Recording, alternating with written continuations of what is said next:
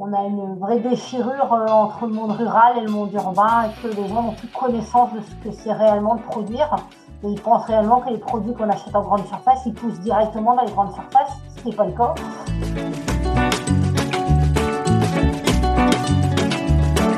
Je suis Claire Fleury et vous écoutez le 18e épisode de PLAF. PLAF, c'est le podcast dont l'objectif est de faire entendre et de combattre les discriminations dans l'emploi subies par les femmes dès l'approche de la cinquantaine. PLAF, c'est l'acronyme de Place aux femmes fortes.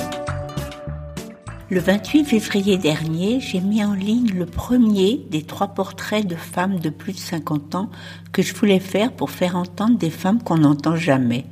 Alors c'est Lia qui a inauguré la série, Lia qui vit avec pour revenu l'ASS, l'équivalent du RSA pour les chômeurs en fin de droit.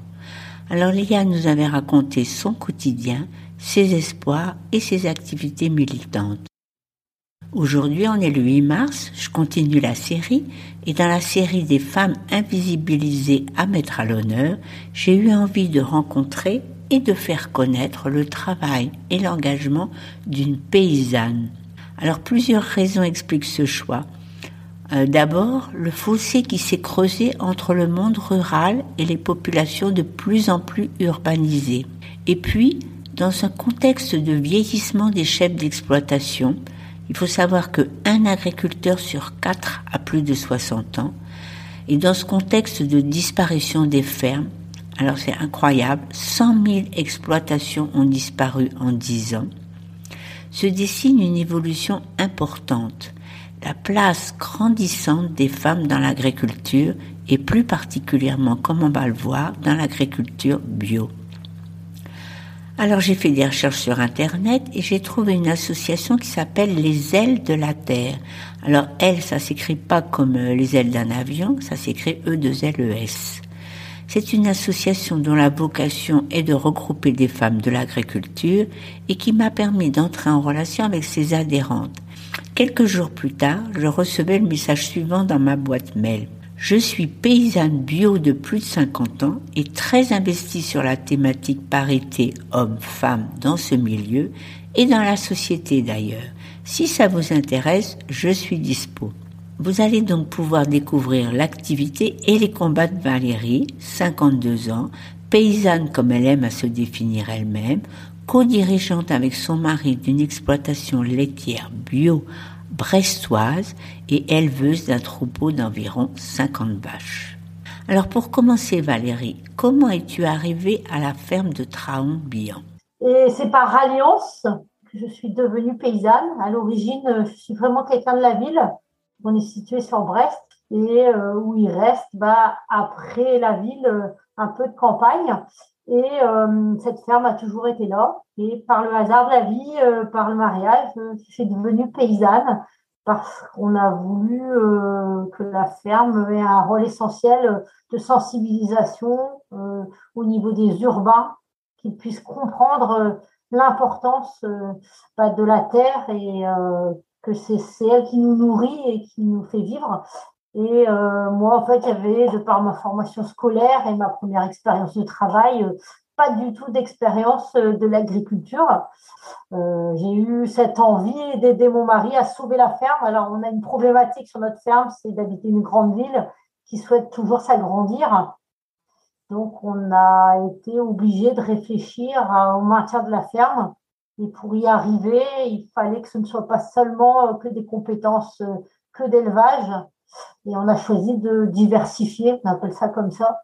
Donc j'ai plutôt euh, apporté mes compétences extérieures et mes compétences euh, euh, de formation, de travail pour aider la ferme à s'ouvrir à d'autres activités, notamment l'animation, l'accueil. Et ensuite, on a monté un atelier de transformation pour vendre direct nos produits. Et notre ferme a beaucoup impacté en fait par cette urbanisation qui continue et cette volonté toujours des collectivités artificialisées sans prendre conscience que bah, la rénovation euh, est aussi un atout et que réellement aujourd'hui, euh, le peu de terre qui reste auprès des villes, il faut la bichonner, la protéger parce que non seulement elle est essentielle euh, pour euh, le bien-être de tous, mais aussi c'est elle qui nous nourrit et que réellement on doit réfléchir à manger au plus proche. Alors, ce que je comprends pas très bien, c'est est-ce que vous avez ou non des possibilités juridiques pour vous opposer à ces expropriations? Alors, en fait, euh, on n'est pas propriétaire de toutes ces terres qui partent. On est propriétaire des terres sur lesquelles les bâtiments sont construits mais euh, pas de l'ensemble des terres que l'on travaille. Et quand bien même, même si on était propriétaire, dans la mesure où aujourd'hui, euh, pour l'instant, on a très peu de, possibilités en tant que propriétaire d'arrêter une collectivité. Elle exproprie quoi qu'il en soit, même si le propriétaire refuse. Alors, face à cette urbanisation tentaculaire et spectaculaire de la ville qui tend à vous priver de terre, est-ce que faire le choix de produire bio n'a pas été une difficulté supplémentaire? Comment ça se passe en réalité quand on veut produire du lait bio? On a anticipé en se disant que bah, le nombre d'hectares qui disparaîtrait fera qu'on va perdre quelques bêtes, enfin qu'on sera obligé d'avoir moins de bêtes. Et quand on est en élevage, dans un élevage bio, euh, les vaches, elles mangent principalement de l'herbe. Elles vont à l'extérieur. Donc, on n'achète rien à l'extérieur et c'est le principe. Donc, euh, malgré tout, euh, il faut plus de terre pour une vache bio que pour une vache intensive qu'on nourrit euh, avec des choses qui viennent vraiment de très loin.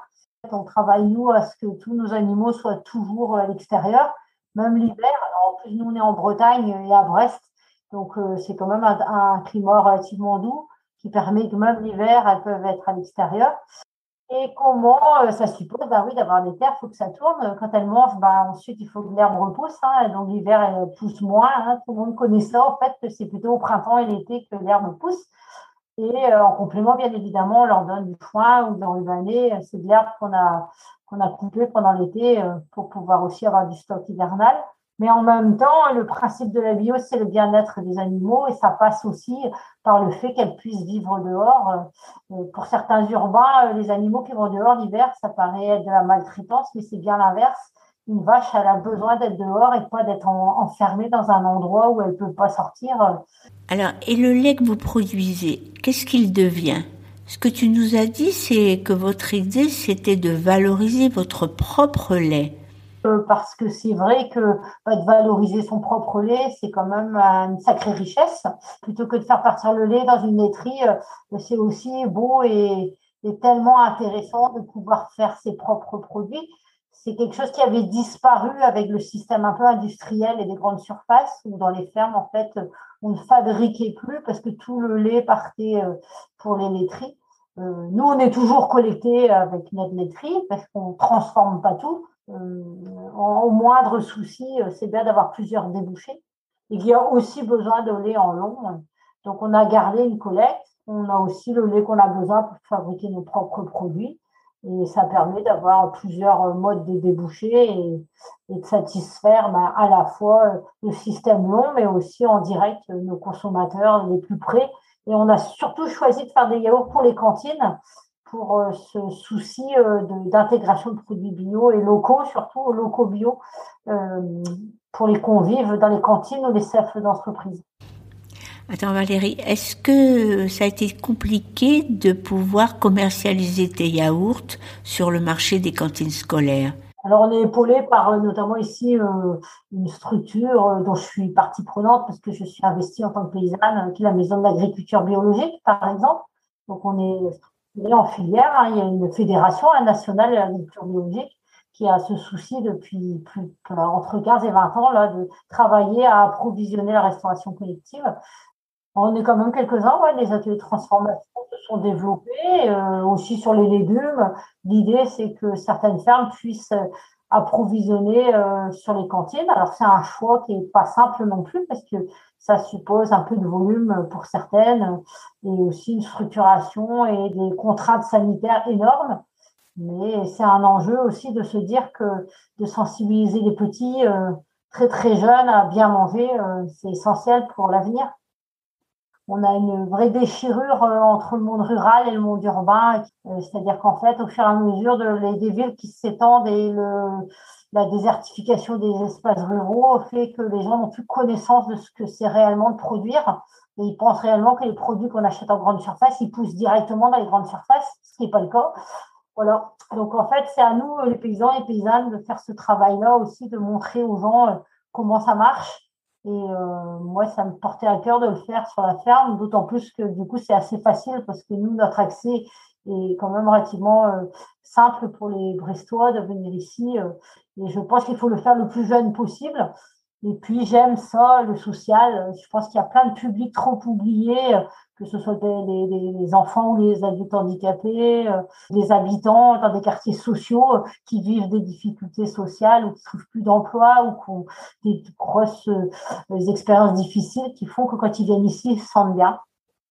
Donc c'est pour ça qu'on a ce volet-là d'accueil plutôt axé sur des projets avec des structures socioculturelles ou des, structures sociales.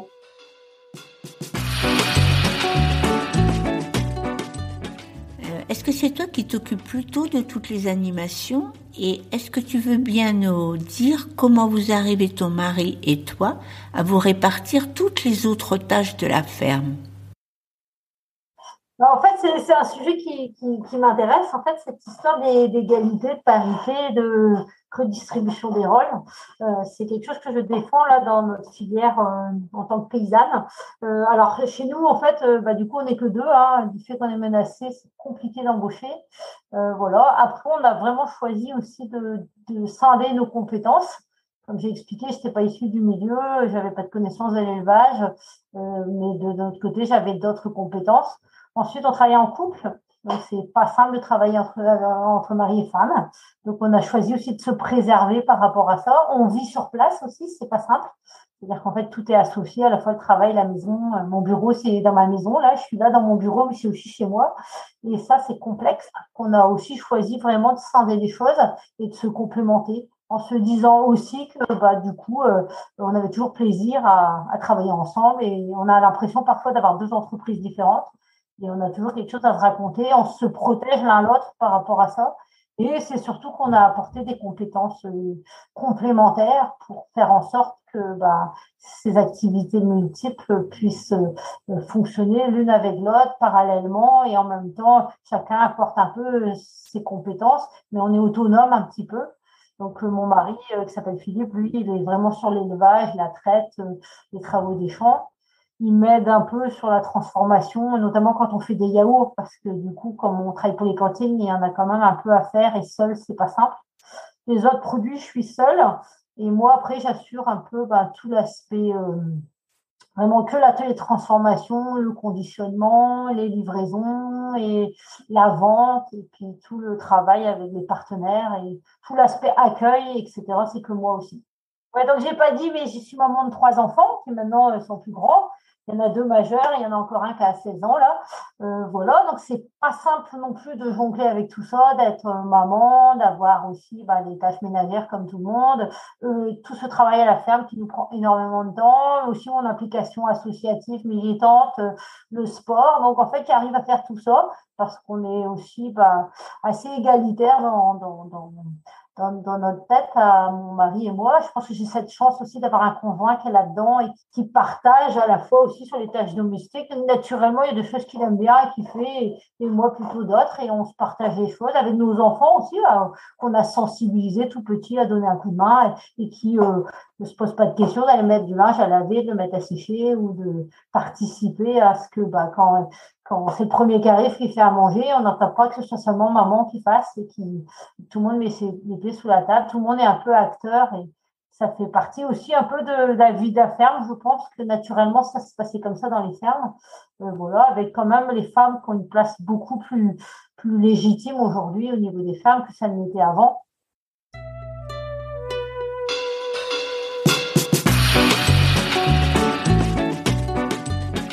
Depuis que tu exerces ce métier, est-ce que tu as pu constater que la place donnée aux femmes dans l'agriculture a évolué ou pas? Euh, L'agriculture est quand même un monde dur. C'est quand même un monde très patriarcal où l'homme a beaucoup, euh, peut-être plus de place que la femme.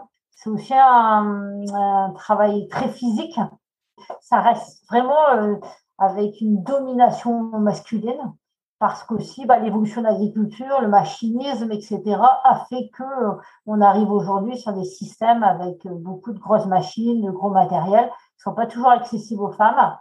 Et puis, bah, c'est quand même relativement rude euh, les conditions. On travaille beaucoup à l'extérieur.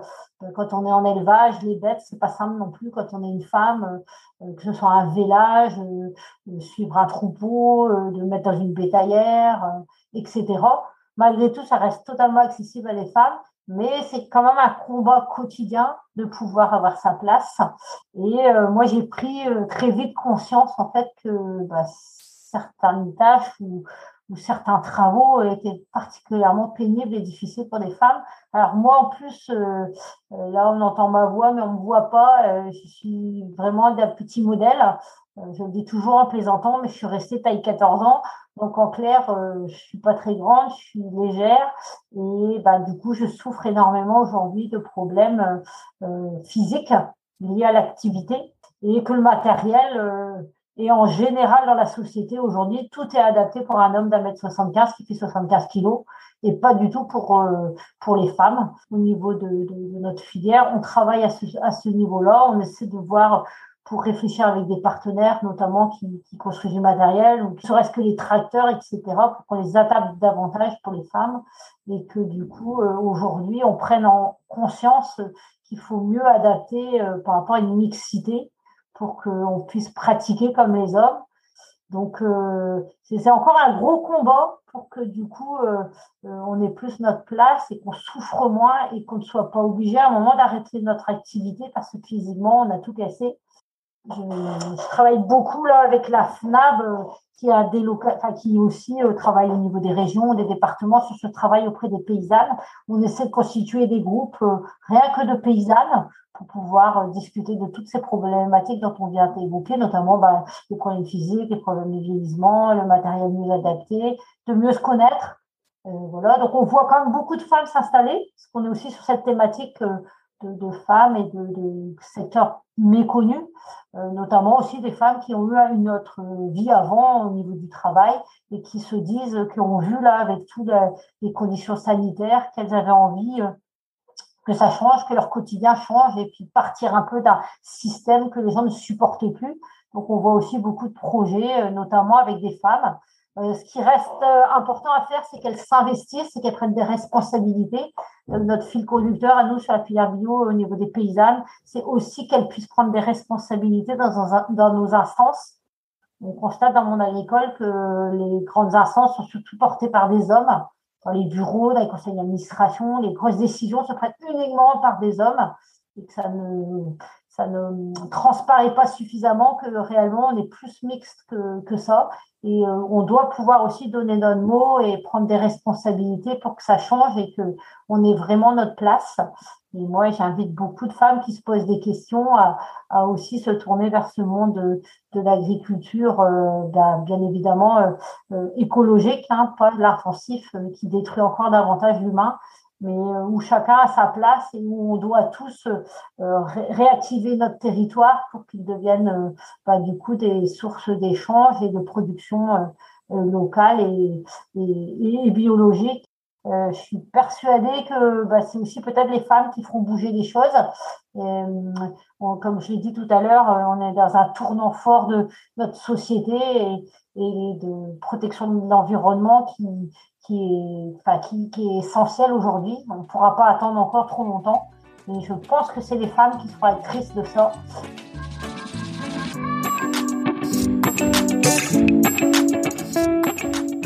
Alors je voudrais rappeler ici que Valérie est elle-même très engagée à la FNAB, la Fédération nationale de l'agriculture biologique.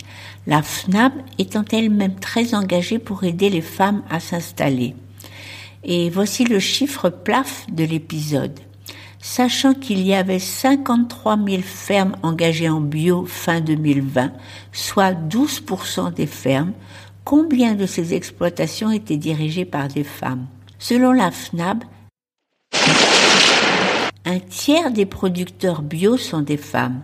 Et selon l'enquête réalisée par la FNAB, ainsi que nous l'a dit Valérie dans sa conclusion, les femmes sont des forces motrices dans la diversification des activités paysannes.